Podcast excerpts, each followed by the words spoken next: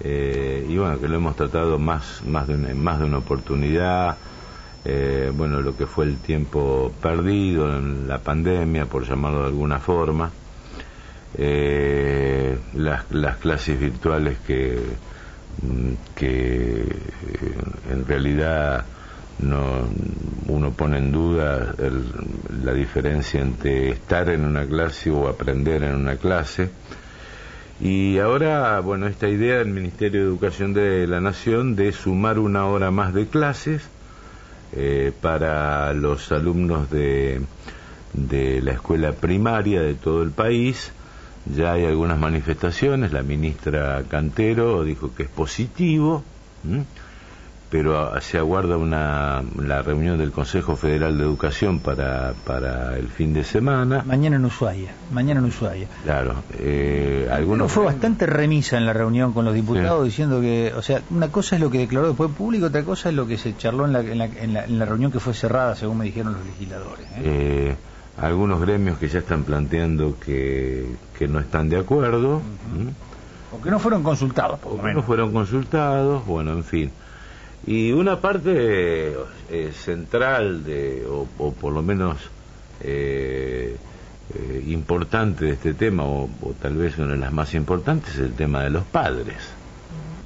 ¿Qué están pensando los padres de una hora más de clases en las, en las escuelas primarias de todo el país? Clara Ruda está en línea, integrante de Padres Organizados de Santa Fe. Clara, buen día, ¿cómo le va? Buen día, ¿cómo están? Bien, un gusto saludarla. Igualmente. Bueno, claro, ustedes como padre, ¿qué, están pensando que los chicos tengan una hora más de clases?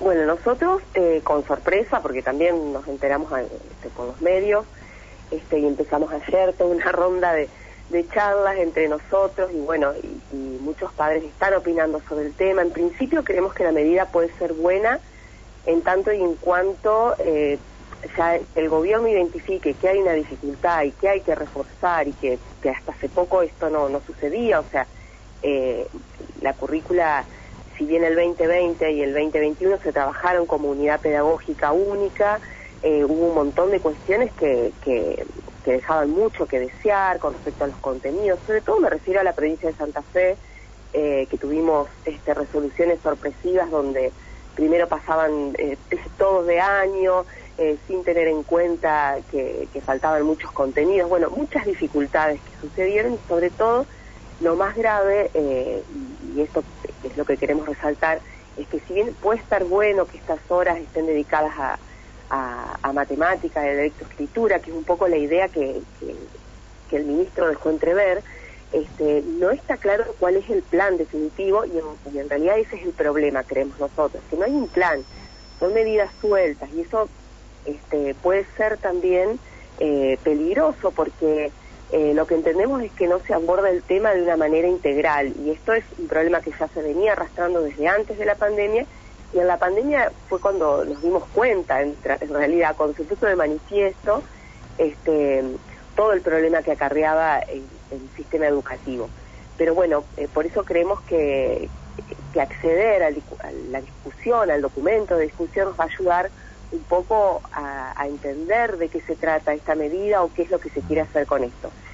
Es fundamental destacar que es muy desigual eh, el sistema educativo en cada provincia. Entonces, por ejemplo, nosotros ahora la discusión en, la provincia de Santa Fe es que tenemos más de 500 escuelas sin gas que no pueden garantizar el almuerzo.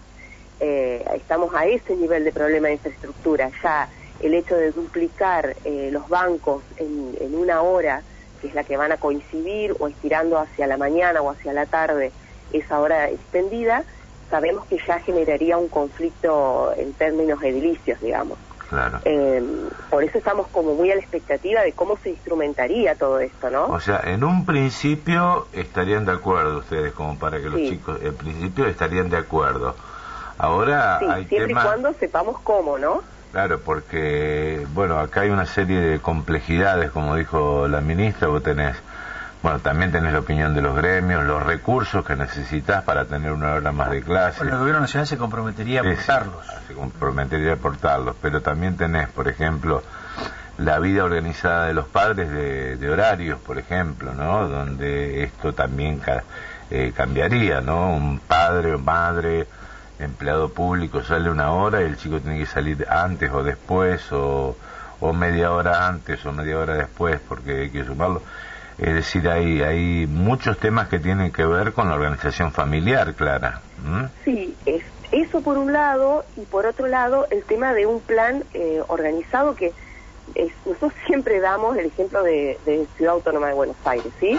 Ellos establecieron desde un principio 196 días de clases, nosotros 180, que con los paros, bueno, ya van a ser menos eh, este año, pero en esos 196 días de clases ellos le suman la posibilidad de sexto y séptimo tener una hora más de clase, ya lo habían establecido desde el principio, eh, para reforzar esas trayectorias educativas específicamente. Además de eso, tienen eh, la opción optativa para todos los chicos que tienen que recuperar trayectorias o fortalecerlas los sábados a la mañana en 100 escuelas que están abiertas eh, en la ciudad. Bueno, toda esa batería de instrumentos tuvieron abiertas las escuelas todo el verano, todo eso nosotros no lo tenemos.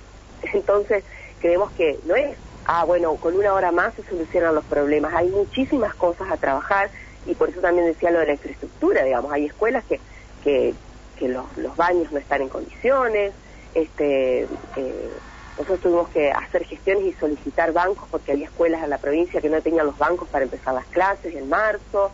Em, eh, esto que digo de, la gravedad de que no puedan funcionar los comedores escolares, o sea, la realidad de Santa Fe es complicada en términos educativos, tal vez este, no está de manifiesto. Bueno, para que se den una idea, nosotros ayer le acercamos una carta a la ministra en, eh, a través de los diputados con 1.300 firmas que acompañamos con el tema de los barbijos, o sea, la mayoría, hay muchas provincias que ya resolvieron el tema de, sacar los barbijos, de hacer optativo los barbijos, ¿no? Que las familias decidan si quieren usarlo o no en el ámbito escolar. En Santa Fe no, no se resolvió ese tema aún.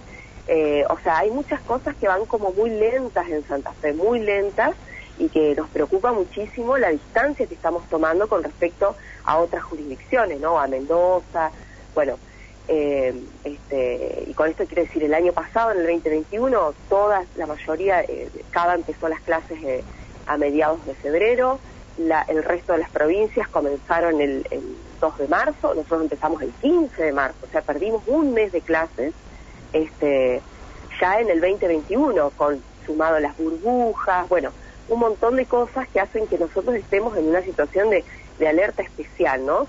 Es un grupito de provincias que estamos estamos peor que las otras. Y eso es una realidad grave que nosotros todo el tiempo queremos poner de manifiesto. Clara, muchas gracias por estos minutos, muy amable. ¿eh? No, muchas gracias por, por mantener este tema en agenda. Muchas gracias.